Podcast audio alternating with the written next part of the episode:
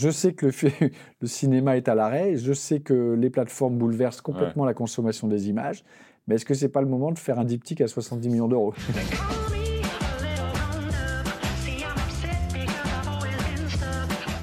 Martin Bourboulon, bonjour. Bonjour. Merci beaucoup euh, d'être ici dans le studio de Filmon. On va parler évidemment des Trois Mousquetaires. Euh, on va parler évidemment d'Eiffel également. J'aimerais, on va parler de Papa ou Maman, le premier et le deuxième. J'aimerais qu'on revienne encore un petit peu avant au Guignol de l'info. Oui, C'était en 2007 à peu près, si je ne dis pas de bêtises. Euh, qu'est-ce que tu faisais là-bas et qu'est-ce que tu as appris là-bas? Alors effectivement, j'ai travaillé au Guignol. J'ai, comment dire, j'ai intégré les Guignols en 2007 à peu près jusqu'en 2013. Donc j'y ai travaillé six ans et je faisais partie de l'équipe des réalisateurs, le pool des réalisateurs. On mhm. était une dizaine qui se chargeait de réaliser les, petits sketchs, les petits magnétos qui étaient lancés chaque soir euh, dans le direct. Euh, et j'ai absolument adoré faire ça parce que j'y ai rencontré des gens euh, passionnants qui m'ont énormément appris sur le métier de la comédie. Alors, Aussi paradoxal que ça puisse paraître, même si c'était de la marionnette. Euh, il y avait vraiment une exigence et une ambition de la comédie dans le découpage, dans le montage, dans le rythme, parce que tout d'un coup, cette marionnette était le vecteur de la comédie du texte. Et il fallait effectivement apprendre euh, en mise en scène, à les, mettre en situation, à les isoler dans un cadre, mmh. À, jouer avec les plans de couple, les plans d'écoute, toute la grammaire qui permet en réalité de, faire naître l'émotion de la comédie. Donc j'ai beaucoup aimé faire ça. Il y avait déjà papa ou maman dans, dans un coin de ta tête à ce moment-là Non, il n'y avait pas papa ou maman euh, parce que donc, euh, de 2007 à 2013, ces sketchs des Guignols, c'était toutes les parodies des pubs, des mhm. petits sketchs. Moi j'en ai fait 150, je pense. 100, 150, donc ça, ça, met une mécanique de tournage qui est quand même très intéressante. Et Papa ou Maman est arrivé en 2010 euh, Papa ou Maman, c'est l'idée originale de, Guillaume Clicot-Demand qui avait écrit ce scénario, enfin en tout cas cette première ébauche sur ce pitch très fort qu'il avait en tête, l'histoire d'un couple qui se séparerait et qui ferait tout pour ne pas avoir la garde des enfants. Et ça, c'est arrivé en 2010. D'accord. Euh, justement, Papa ou Maman, donc ce pitch, comme tu l'as dit, très fort, génial, brillante idée évidemment de comédie. Euh, ça reste des enfants quand même. Donc, est-ce que on se pose la question à un moment de savoir si on va trop loin? Euh, Ou justement, on se la pose pas et on y va? En fait, on ne se pose pas vraiment la question de savoir mhm. si on va trop loin.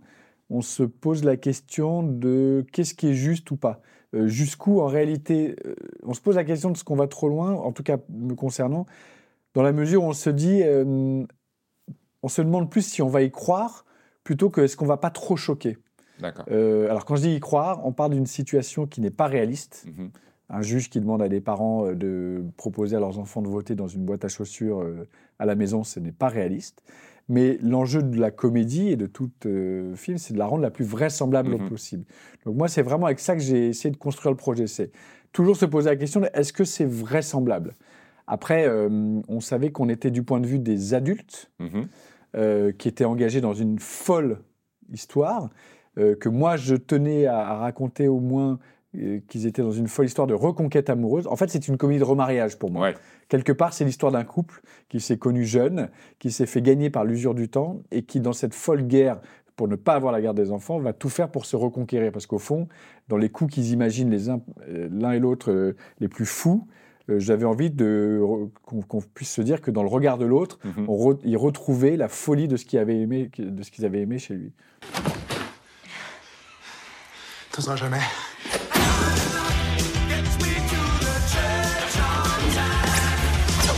Euh, Laurent Lafitte, Marina Foïs, dans le deuxième, il y a même Jonathan Cohen euh, qui débarque. Et Sarah Giraudot. Voilà, exactement. Donc on est quand même sur, sur, sur des, des monstres de comédie, enfin en tout cas, voilà, des, des personnalités extrêmement drôles. Est-ce que c'est un défi de les canaliser ou est-ce que justement l'idée est de ne pas les canaliser? Euh, bah, c'est un mélange parce que ça reste des grands professionnels. Donc, euh, quelque part, ils n'ont pas besoin de moi pour se canaliser au moment où il faut travailler quand même. Donc, ils le savent. Euh, maintenant, ils connaissent les règles du jeu. Ils connaissaient presque mieux les règles du jeu que moi. Ils avaient fait plus de films que mhm. j'en avais fait à l'époque. maintenant, il faut trouver le bon équilibre entre euh, la justesse de la situation. C'est toujours ça le baromètre et la boussole en fait. C'est-à-dire se dire euh, il y a la place pour l'improvisation. Jonathan, comme on le sait, est, très puissant, très fort là-dedans. Marina et Laurent aussi. Euh, jusqu'où l'improvisation reste dans le cadre de la situation concrète. La scène du dîner dans le deuxième film que j'aime énormément, qui est très forte. qui dure 10 minutes avec Jonathan, avec Laurent, enfin ce regard, cette situation folle en fait, elle est très cadrée à l'écriture. C'est une situation qu'il ne faut, pas, il faut pas louper parce que si tout d'un coup, à ce moment-là, Jonathan, qui est dans le Serge le Mito, fait trop Serge le Mito, c'est-à-dire que tout d'un coup, les trois autres protagonistes à table et le spectateur se disent, mais en fond, tout ce qu'il dit, j'y crois pas. il raconte n'importe quoi. La situation, elle n'est pas drôle. Ce qui est drôle là, c'est que Laurent Lafitte se dit, mais ce gars, il fait tout pareil que moi, mais en mieux. Et ça, c'est insupportable. Est-ce qu'il y a un truc que j'ai pas bien compris là? Mmh. Tu fais quoi en fait dans la vie, à part papoter avec Federer? Pas grand-chose. Non, mais Edouard a vendu sa boîte il y a 10 ans, un bon prix, voilà, donc maintenant il profite de la vie. Oh, oh bah c'est le rêve ça. Bah oui, non, mais c'est un coup de bol, hein. Tu sais, je l'ai vendu à une époque où on achetait un peu tout, n'importe quoi. Mhm. Et concrètement, tu fais quoi tes journées? Bah là, je cherche des idées pour euh, claquer mon blé, euh, parce que comme j'en ai beaucoup, euh, ça prend du temps. à quel moment du, du processus, alors la question pourrait s'appliquer à, à tous tes films, mais je la pose particulièrement sur une comédie, en plus une comédie populaire à quel moment du processus tu penses au public? Est-ce que tu penses à l'écriture, genre tiens, ça, ça va faire marrer? Est-ce qu'on y pense au tournage? Est-ce que finalement on y pense au montage? Ou est-ce que le secret, c'est peut-être de pas trop y penser?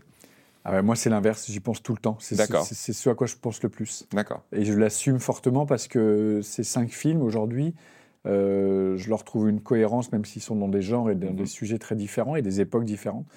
Ils ont une cohérence pour moi très, très forte, c'est que euh, ils sont euh, volontairement assumés et tournés pour le public. Moi, j'aime la notion d'un film populaire. Ça me plaît. Euh, je trouve que c'est C'est beau, c'est noble, je trouve. Bah, en tout cas, c'est quelque chose qui, moi, me touche et, je m'en sers comme un moteur. a priori, je connais pas grand monde qui adorerait se dire que ce qu'il fait, ça n'intéressera personne et c'est pas grave si personne ne le voit.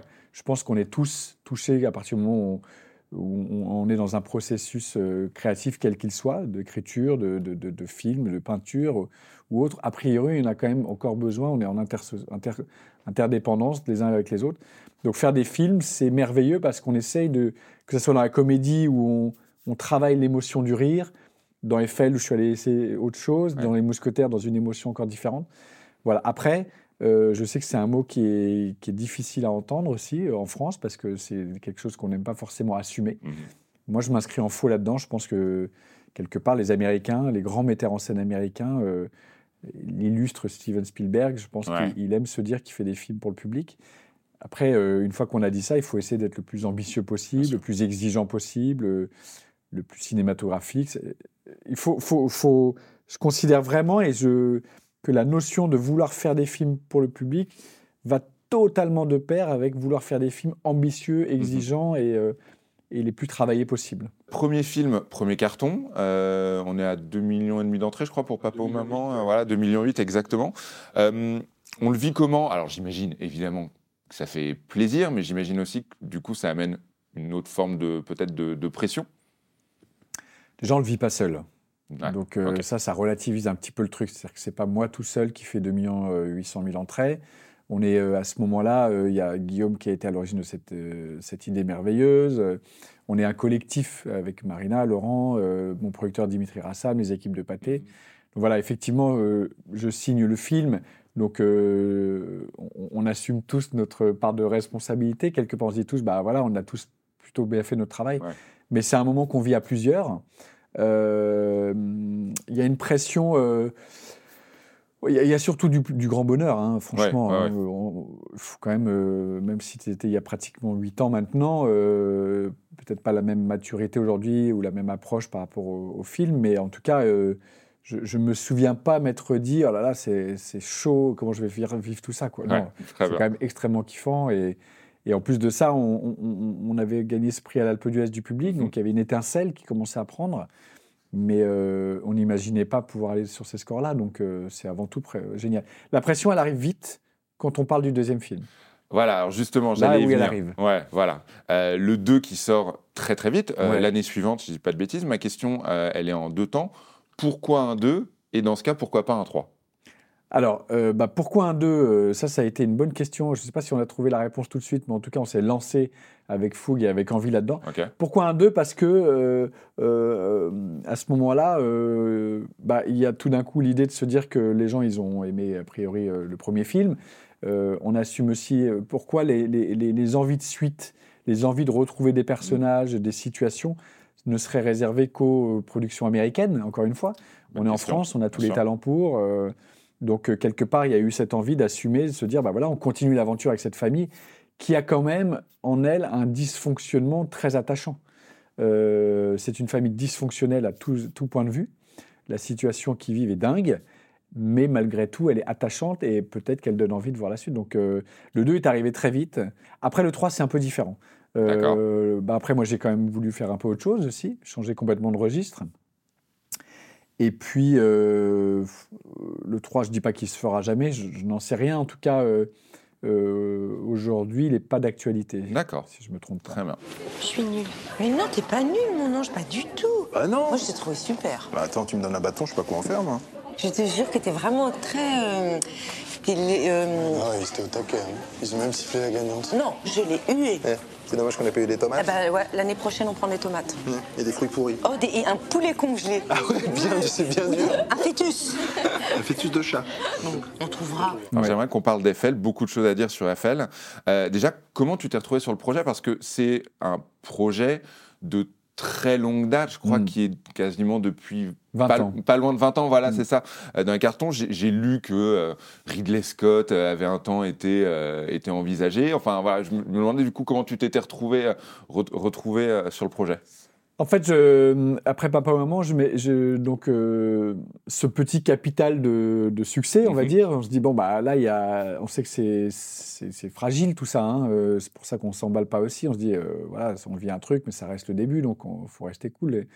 Mais en tout cas, ça me permet de me dire à ce moment-là, tiens, si j'ai envie de tenter d'aller explorer d'autres genres de cinéma, euh, c'est peut-être maintenant qu'on peut me faire confiance. D'accord. Euh, donc à ce moment-là, mon réflexe, c'est plutôt de me dire, même s'il y a d'autres projets de comédie qui se présentent, euh, des choses, des idées que moi j'avais avec d'autres, ou même des sujets qui arrivent sur le marché, comme on dit, mhm. qu'on vient me voir sur des projets, je me dis, bah voilà, comédie, j'y reviendrai peut-être un jour, c'est passionnant, mais peut-être faire autre chose et profiter d'un truc complètement différent. Donc je cherche un peu ça, je cherche un projet un peu différent. Et je tombe sur Eiffel, alors je rencontre la productrice Vanessa Van Zuylen, qui mhm. développe le projet, qui avait elle-même repris le projet d'un autre producteur et qui me présente ce scénario euh, qui a été écrit par une fille qui s'appelle Caroline Bongrand, qui porte effectivement, c'est son idée originale, c'est son projet, et elle le porte depuis euh, effectivement 15-20 ans. 97, je crois. Voilà. Et, euh, et, moi, je flash sur son idée, je flash sur son projet de faire un film qui mêlerait une grande histoire d'amour au destin de la création de la Tour Eiffel. Et voilà, donc ça, c'est, elle, elle, a ça, elle a ce projet qu'elle développe depuis longtemps. Il y a un scénario que je mhm. trouve euh, finalement pas la hauteur de, l'idée forte qui me mhm. séduit. Et je, je flash là-dessus, en fait.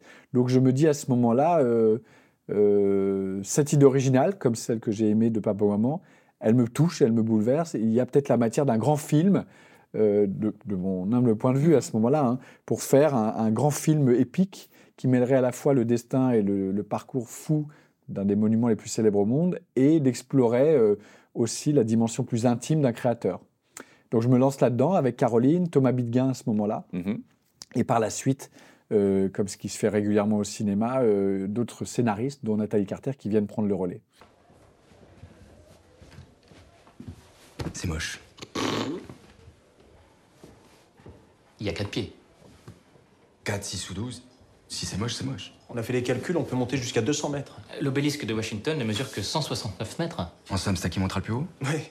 ce serait bien que ce soit nous.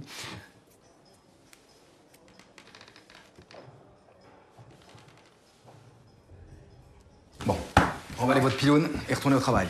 Euh, qu'est-ce qu'on se permet euh, quand on s'attaque à un vrai personnage historique, à un vrai monument, en plus à un nom présent euh, dans tout l'esprit des Français? Voilà, c'est quelque chose d'iconique. Qu'est-ce qu'on se permet par rapport à l'histoire vraie? Qu'est-ce qu'on se permet d'ajouter? Qu'est-ce qu'on se permet d'inventer? Est-ce que c'est une question qu'on se pose euh, Oui, on se la pose, mais on se la pose déjà avec Caroline. Caroline elle-même s'est posée depuis longtemps avant qu'on arrive sur le projet, avec Thomas, avec encore une fois, les, scénaristes et l'équipe de production. Je crois qu'on se permet un peu tout. D'accord. Pour être honnête. Et moi, j'aimais aussi arriver sur ce projet avec, euh, en cultivant euh, l'inconnaissance du sujet même d'Eiffel. C'est-à-dire que paradoxalement, euh, à tort ou à raison, en tout cas, ça a été la, le choix qu'on a pris. Moi, j'ai été intéressé et séduit par le portrait d'un créateur, quel mhm. qu'il soit. Il se trouve que c'est Eiffel, mais ce aurait pu être encore une fois un peintre, un, un ingénieur ou un autre artiste. J'ai été séduit par l'idée de se dire que, au fond, il me semble, naïvement ou pas, mais en tout cas c'est quelque chose auquel je crois profondément, qu'au fond, chaque créateur, quel qu'il soit, est, motivé par un moteur émotionnel intime, euh, par une force qui lui permet de se distinguer des autres et de dépasser quelque part euh, la limite de sa création pour en faire quelque chose d'extraordinaire, au sens noble du terme. Et, euh, voilà, et je, moi, c'est ça qui m'a intéressé aussi. Et quand on a. Enfin, l'histoire, elle est un peu plus complexe parce que Caroline elle-même avait fait ses recherches. Elle est basée quand même sur quelque chose qui est de l'ordre de, l'hypothèse, mais basée sur des faits réels. Mmh.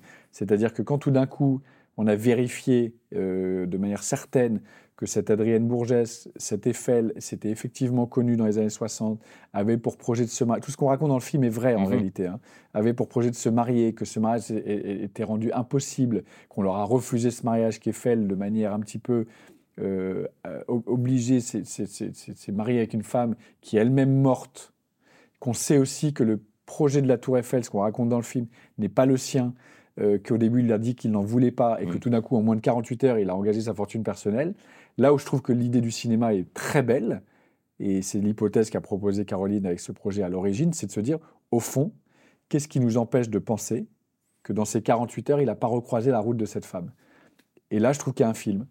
Euh, après, je ne suis pas capable de vous dire s'il si, l'a recroisé réellement. Oui, bien sûr, bien sûr. Mais personne n'est capable de me dire qu'il l'a pas recroisé. Et ce n'est pas ton métier, tu n'es pas historien, tu es non, cinéaste. mais euh, encore une fois, personne n'est capable de nous dire ça ne s'est pas passé. Donc à partir de ce moment-là, euh, je trouve qu'il y a de la matière de cinéma. Et c'est là-dessus qu'on est parti, j'en ai, été convaincu. C'est un film cher, FL. Est-ce que ça change quoi que ce soit? Ah bah ça change pas mal de choses parce que euh, c'est un film cher pour... Oui bien sûr c'est un film cher qui avoisinait 20 millions, 22 ou 3 millions de, budget. bah ça change... Alors ça permet d'abord. ça permet de, de, faire beaucoup de choses. Ça permet de faire euh, bah, un film d'époque, euh, mhm. en reconstituant le mieux possible cette euh, phase de la fabrication et de la construction de la Tour Eiffel. Ça permet d'aller dans, d'explorer, d'assumer des ambitions. Mhm. voilà, c'est surtout ça. Après, la responsabilité sur les épaules d'une équipe et d'un metteur en scène à porter un budget pareil, elle existe. Elle n'est pas nulle, évidemment.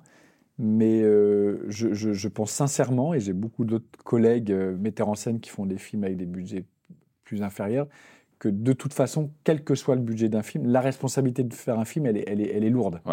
Euh, je ne voudrais pas considérer, et c'est quelque chose auquel je crois profondément, que la responsabilité est plus forte parce que le budget est plus élevé. Ouais, je ne fait pas n'importe quoi, quoi qu'il arrive. Non, mais je pense que dans des budgets plus faibles, euh, la responsabilité pour un auteur ou un cinéaste de faire un film, elle est, elle est lourde aussi parce que c'est parce que compliqué de faire un film.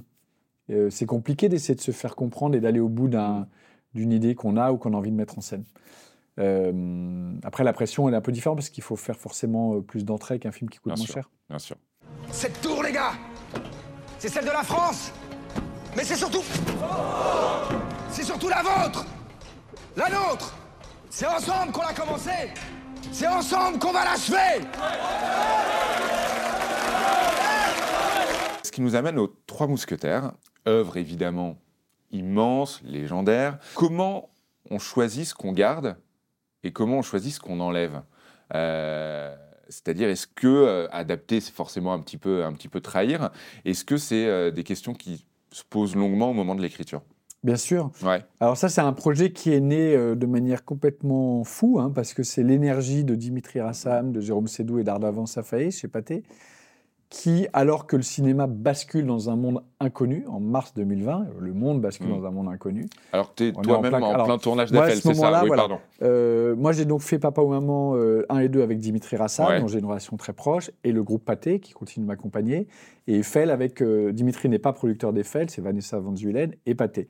Et Dimitri reste évidemment en proximité du projet parce qu'on est proche et, et qu'il est très lié à Pâté. Donc il suit ce qu'on fait et il est même assez séduit et, et passionné par l'ambition à ce moment-là qu'on met pour un film français.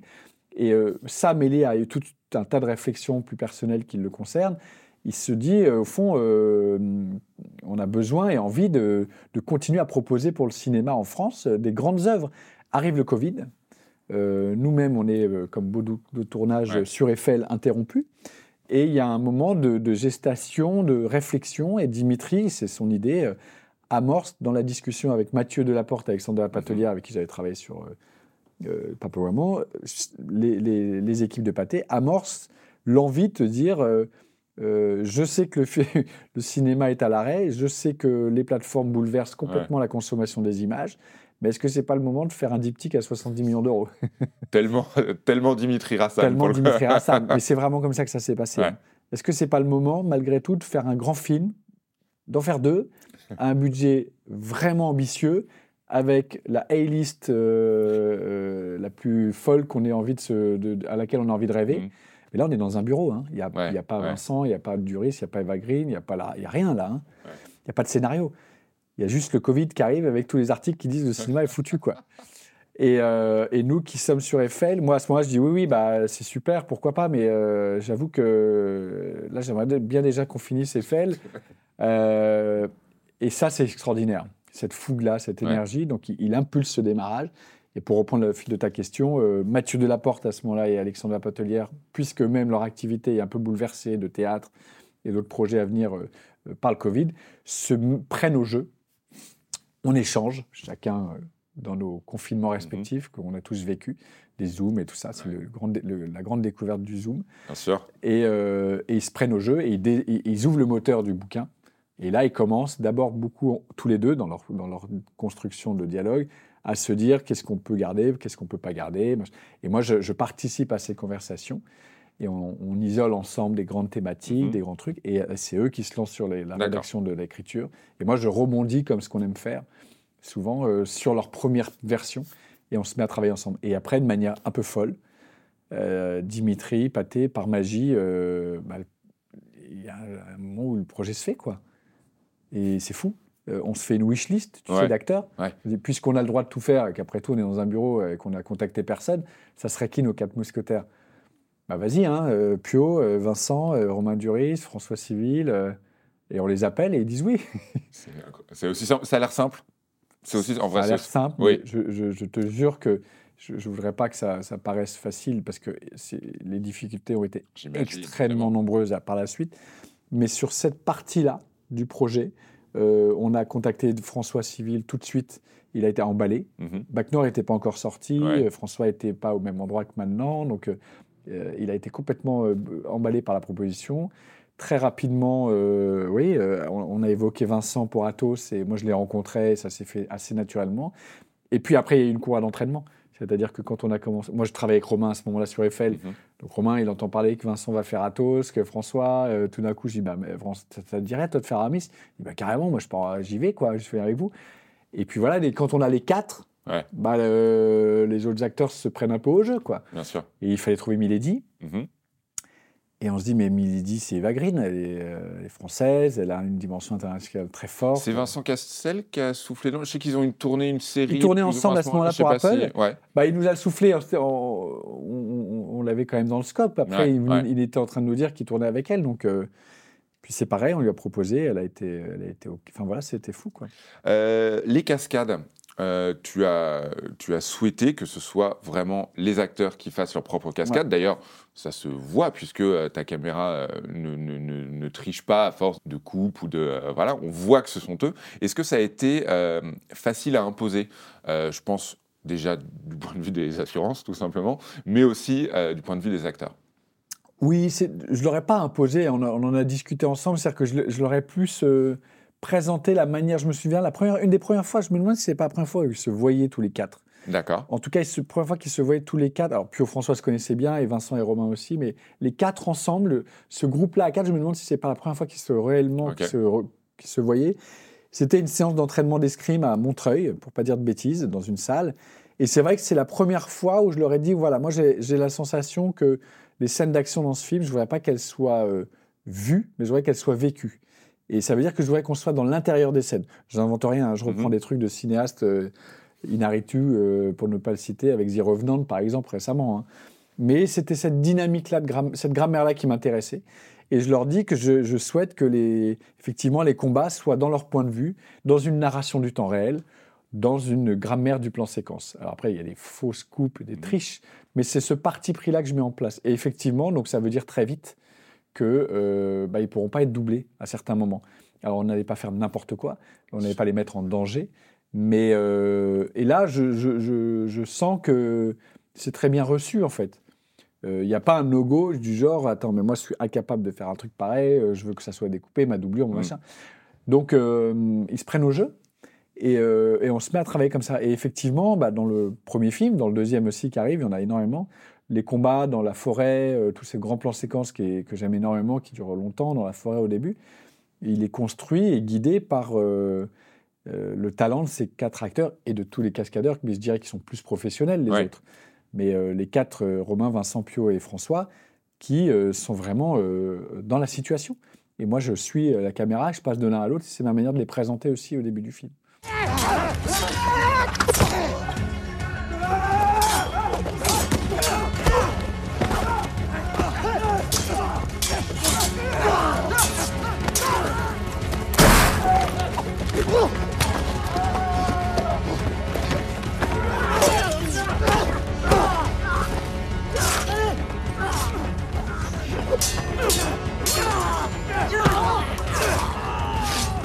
Une œuvre que tout le monde n'a pas lu, mais que tout le monde connaît, voilà, tout le monde connaît euh, D'Artagnan, est-ce que ça rend les choses plus simples, c'est-à-dire qu'une partie du travail de communication est fait, ou est-ce que ça rend les choses plus compliquées parce que bah, tout le monde a peut-être euh, des attentes très différentes? En fait, euh, encore une fois, c'est compliqué de faire un film, quel qu'il soit, connu, pas connu et tout. Effectivement, quand on s'attaque à un truc pareil, les, les, sceptiques, au début, euh, se gêne pas de nous dire euh, sur les réseaux ou que sais-je, ou quand le projet est annoncé, dire Ah d'accord, donc il y en a eu 47 adaptations, euh, la, meilleure idée que vous ayez, c'est d'en faire une prochaine. quoi. Donc ça, on se dit Bon, ah bah, après, moi, je, sais quoi leur répondre. Je leur dis Ça fait 60 ans qu'il n'y en a pas eu une en France. Euh, ça ne te gêne pas quand au, au, théâtre ou à l'opéra, il y a une énième adaptation d'une œuvre de Mozart ou un Fédo à la Comédie mmh. Française ce qui va être intéressant, c'est quel regard on porte dessus. Et les Américains, ils en sont à Fast and Furious 12. Donc, euh, ou les James Bond, je t'en parle pas.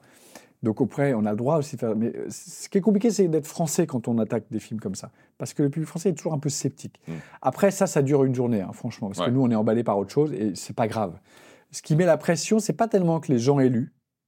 Parce qu'en fait, il y en a beaucoup qui l'ont pas lu. Les gens connaissent euh, les personnages, l'histoire des ferrets, euh, mais euh, au fond, euh, la connaissance intime du projet, déjà, il y a trois tomes, il n'y en a pas tant que ça. c'est plus que le réflexe visuel quand on pense aux Trois Mousquetaires, et moi le premier, et mes amis aussi, c'est qu'on a une image qui n'est pas celle qu'on a faite nous. On a une image avec des personnages avec des plumes à chapeau, des, des grandes casaques, un peu désuets, un petit peu légères, limite dans la farce ou un peu comédie. Euh, c'est plus ça qui arrive. Et moi, je sais à ce moment-là que c'est pas du tout le film que j'envisage. Je veux des enjeux plus premier degré, plus dramatiques, plus, plus incarnés.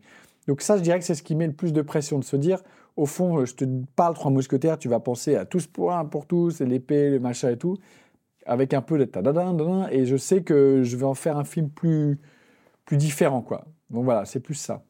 Euh, est-ce que pour toi, c'est un film de 4 heures qui se trouvait avoir été divisé en deux Ou est-ce que les choses ont réellement été pensées comme deux films avec, euh, avec éventuellement leurs leur différences de, traitement? C'est les deux. D'accord. C'est les deux réponses. C'est clairement un film de 4 heures, mais qui a été pensé en deux films depuis le début. On ne s'est pas dit au montage, mince, on va pas pouvoir leur proposer 4 heures dans une séance, il faut en faire deux. Depuis le début, c'est deux films. Vraiment, D'Artagnan, Milady, la fin du 2, et il y, y, a un truc très symbolique dans un affrontement comme ça aussi euh, des deux personnages.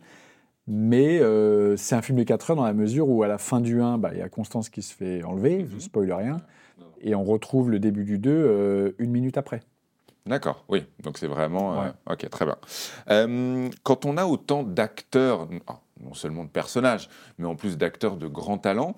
Euh, j'imagine évidemment que c'est très écrit, mais est-ce que se pose la, question du temps, d'écran? C'est-à-dire que moi, par exemple, euh, Vincent Cassel, à un moment du film, je me suis dit, tiens, il disparaît comme si finalement il allait être je mets des gros guillemets, moins important que les autres, ce qui s'avère ne pas du tout être, du tout être le cas. Pardon.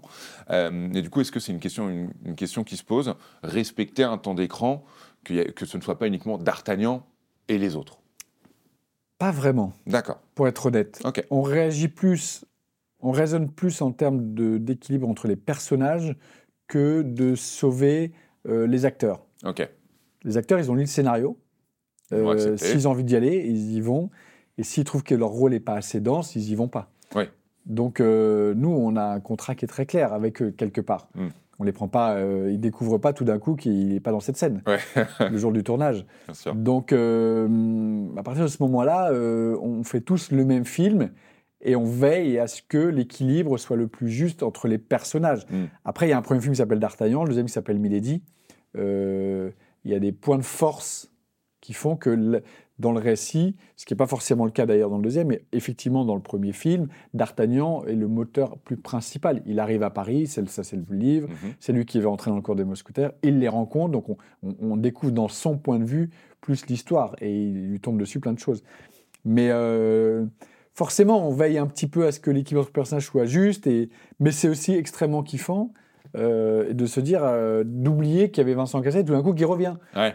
Euh, je trouve ça très généreux, moi, pour le spectateur aussi, euh, d'avoir de temps en temps à l'image euh, plein d'acteurs très forts qu'on n'a pas forcément l'habitude de voir dans des seconds rôles, mhm. qui au fond là participent à un film choral. C'est plus plus que de notion de second rôle, c'est ils participent tous à un film un peu choral. Ça, c'est quand même super. Et que tout le monde ait joué le jeu de ça. Louis Garrel fait un roi extraordinaire.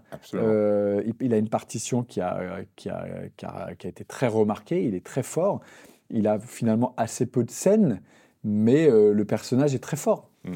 Donc, euh, et moi, d'avoir Louis Garrel dans un, en roi, euh, je trouve ça super. On ne se fait pas justice soi-même. C'est un droit qui m'appartient à moi. Et à moi seul. Sire, nous implorons votre pardon. Hmm. À l'écriture, beaucoup de choses peuvent changer. Au tournage, beaucoup d'éléments extérieurs peuvent perturber les choses. Au montage, encore une fois, tout peut de nouveau changer. Euh, à quel point, la question se pose pour les Trois Mousquetaires, mais finalement pour l'ensemble de ta carrière, à quel point le film terminé ressemble à ce que tu imaginais au, départ, à ce que tu avais en tête au départ? Pas mal quand même. Pas mal quand même, ouais. Ouais, pas mal. C'est bien pour ça que le montage prend du temps c'est parce qu'on cherche à ce que ça ressemble au plus près de ce qu'on s'était imaginé. Franchement, pas mal. Euh, euh, c'est ce qui me rend d'ailleurs très heureux et euh, assez fier en fait. C'est-à-dire que fier de se dire que voilà, moi j'avais ça en tête mhm. et a priori ça ressemble à ce que j'avais en tête.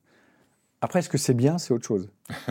c'est pas la même chose. C'est pour ça que je, dis souvent ça, mais j'avais lu une interview de Lecomte ou vu, euh, je ne sais plus, qui disait, quelqu'un lui demandait, une journaliste, lui disait, mais euh, il disait à une journaliste, moi je trouve que j'ai fait plein de films qui sont très réussis.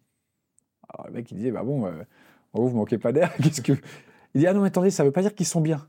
Je les trouve très réussis parce qu'ils correspondent à ce que moi j'avais en tête.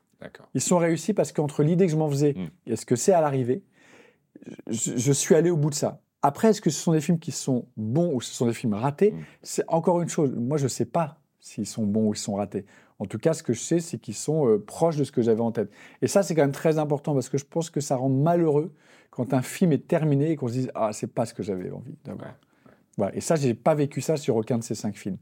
Euh, qui ont eu des critiques diverses. Euh, Eiffel a été plus critiqué euh, que d'autres, mais c'est pas très grave. Moi, au moins, je suis allé au bout de ce que j'avais envie de faire et ça correspond à ce que je voulais faire. J'allais te demander justement quel est ton rapport à la critique? Est-ce que tu la lis? Est-ce que ça t'intéresse? Est-ce que tu t'en moques ou... Ah, je m'en moque pas du tout. Mhm. ça m'intéresse, mais je la lis pas forcément, surtout quand elle est pas bonne. D'accord, très bien. très honnête. oui, oui, bien sûr. Après, elle m'intéresse énormément parce que quand même, elle est quand même constructive. Mhm. Et souvent, quand on est dans la fabrication, euh, dans l'écriture des scénarios ou dans le travail, je m'amuse maintenant avec mes scénaristes sur d'autres projets à me dire, non mais là, tu vois, qu'est-ce, qu'un, qu'est-ce que ça pourrait être la critique? Oui, scène un peu gratuite, personnage un peu transparent, enjeu faible.